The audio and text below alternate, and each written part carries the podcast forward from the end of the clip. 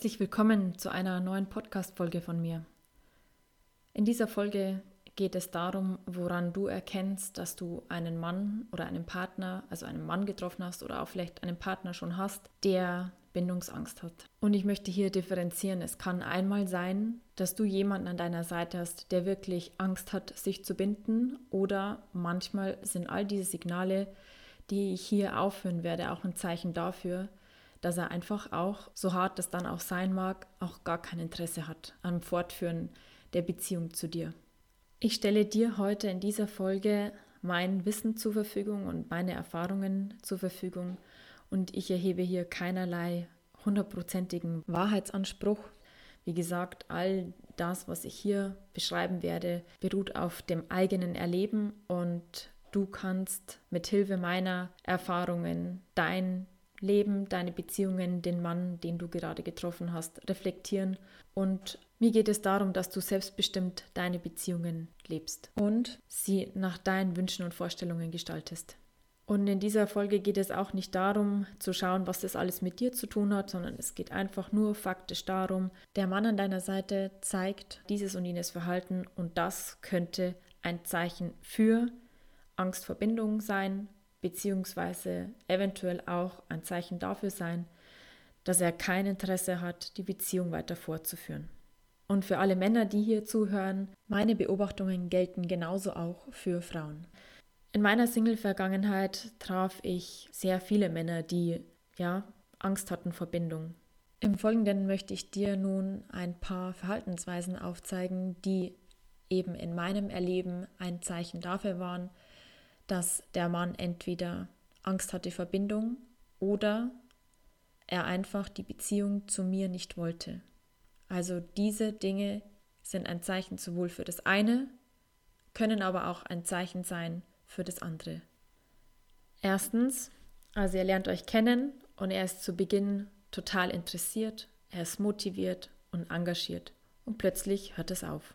Der Kontakt wird sporadisch, Treffen werden seltener, Du musst schon fast um jeden Kontakt betteln.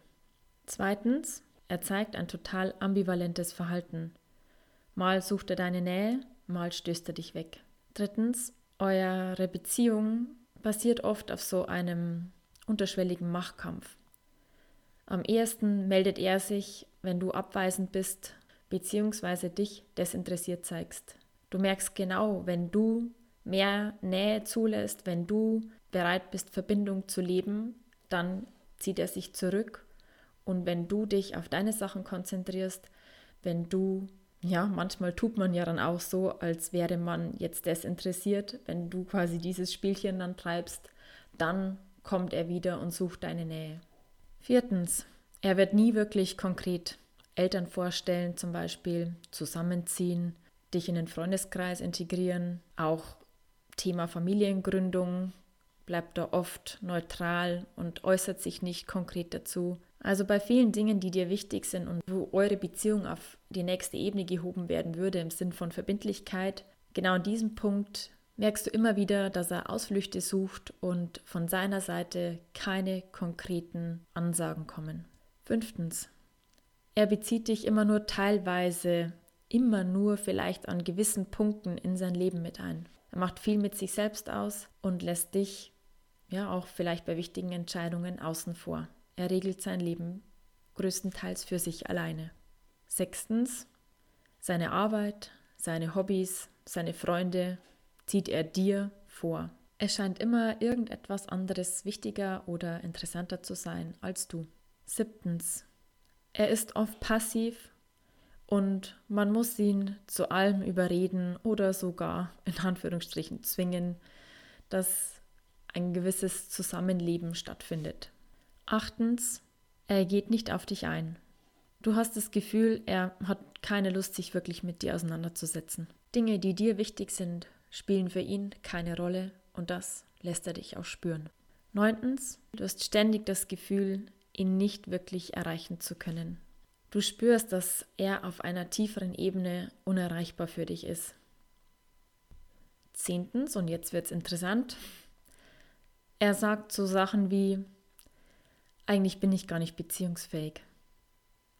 Oder Du hast einen besseren Mann verdient als mich, einen, der dich besser behandelt als ich. Oder ich würde ja gerne, aber ich kann einfach nicht. Oder ich kann dir das, was du dir wünschst, einfach nicht geben.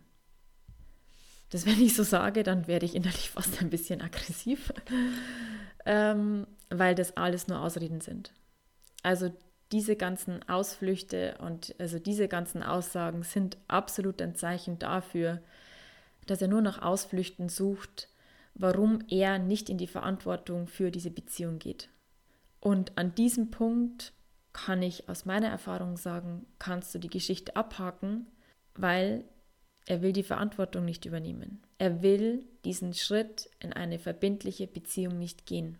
Allerdings ähm, muss ich hier der Fairness halt halber sagen, dass das natürlich nicht in der Regel mit bösem Willen geschieht, also mit einer bösen Absicht geschieht, sondern der Mann hat einfach Ängste, sich wirklich festzubinden, einzulassen. Er hat auch eine Geschichte und eine Vergangenheit und die wirken sich aktuell so aus, wie sie sich zeigen. Und in der Regel handelt wirklich jeder mit der besten Absicht.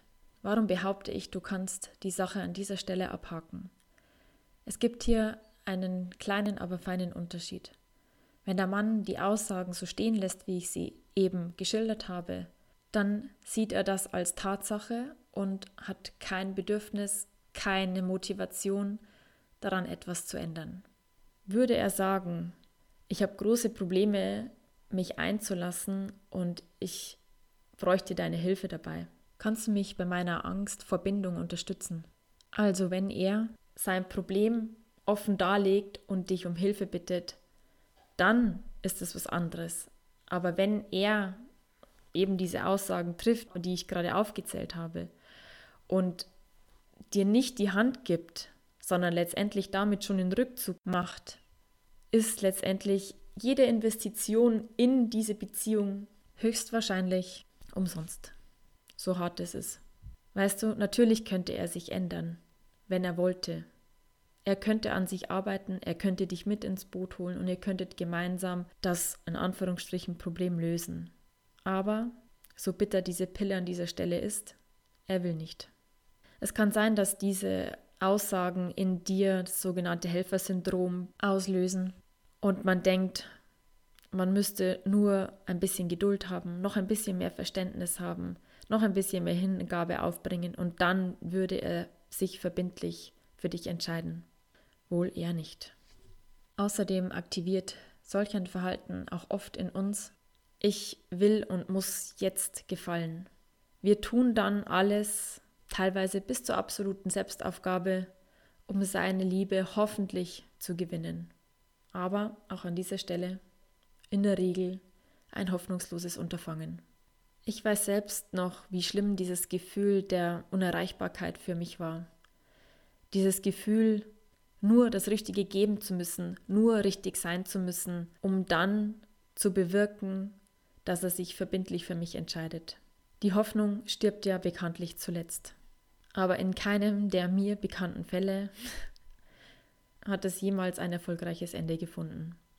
Im Nachhinein betrachtet finde ich es einfach nur schlimm, was ich alles mit mir habe machen lassen, wie oft ich über mich selbst hinweggegangen bin und mich selbst aufgegeben habe, um etwas zu bekommen, was sowieso nie erreichbar war. Ich weiß, der Schritt der Selbstermächtigung an dieser Stelle fällt schwer. Denn wir sind verliebt, wir wünschen uns nur ihn, aber der Preis, den man an dieser Stelle zahlt, ist zu hoch. Wenn du solch ein Verhalten bei deinem Partner feststellst, dann musst du für dich selbst abwägen, inwieweit du weiter investieren möchtest und inwieweit du deine Grenzen setzen möchtest.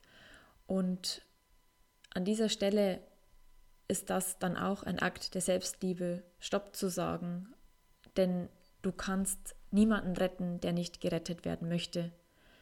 Und es ist unterm Strich jeder für sich selbst verantwortlich. Und selbst wenn dein Partner eine schreckliche Vergangenheit hatte und seine Bindungsängste absolut begründet sind, so kannst du ihn nicht retten, solange er nicht sagt, bitte hilf mir. Ja, und damit bin ich am Ende meiner Ausführungen angelangt. Ich hoffe, du konntest wieder etwas für dich mitnehmen und ich schicke dir liebe Grüße, deine Johanna.